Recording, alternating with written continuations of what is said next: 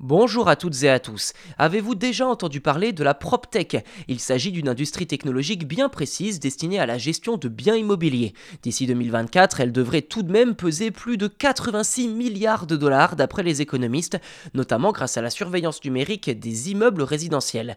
Si ce secteur vise à améliorer la vie des habitants, en tout cas sur le papier, avec davantage de sécurité, le média américain Vice indique que ces solutions sont aussi de plus en plus vendues aux propriétaires dans le but de surveiller leurs locataires et de trouver des prétextes pour augmenter coûte que coûte les loyers ou alors les expulser.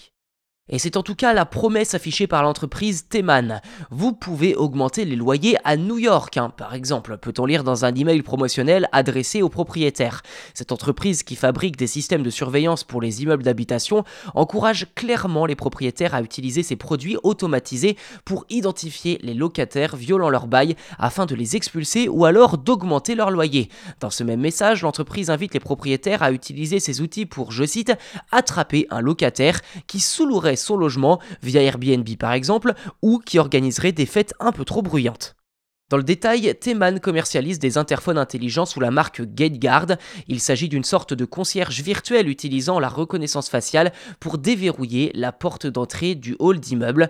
Autre outil, Sublet Spy, qui combine l'intelligence artificielle et reconnaissance d'image pour indiquer aux propriétaires si leur locataire sous-loue ou s'il y a des entrées non autorisées. On s'éloigne un petit peu quand même hein, de la promesse de sécurité initiale pour basculer vers de l'intrusion pure et dure dans la vie privée. À ce propos, le président de l'entreprise, Harry Teman, explique à Vice que ces outils de PropTech ne sont utilisés que dans un but sécuritaire. Je le cite, Nous ne suivons que les entrées et nous ne surveillons pas le reste du bâtiment. GetGuard et Sublet Spy promettent aux agences immobilières et aux propriétaires de voir si un logement est inhabituellement fréquenté, comme le serait un point de vente de drogue ou un squat illégal. Fin de citation. Ceci dit, si l'on remonte un peu le fil de ces réseaux, Harry Teman se targuait sur LinkedIn en 2018 d'avoir permis l'expulsion de plus de 600 locataires en deux ans avec ces outils.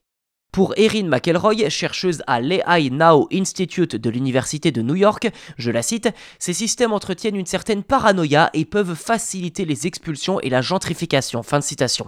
À noter que d'après l'American Civil Liberties Union, les locataires noirs seraient deux fois plus ciblés par les demandes d'expulsion aux États-Unis. Pour l'instant, la PropTech ne s'est pas encore installée en Europe et en France, la CNIL explique que les caméras de sécurité ne doivent servir qu'en cas d'incident et ne peuvent donc pas être utilisés à des fins de surveillance des habitants.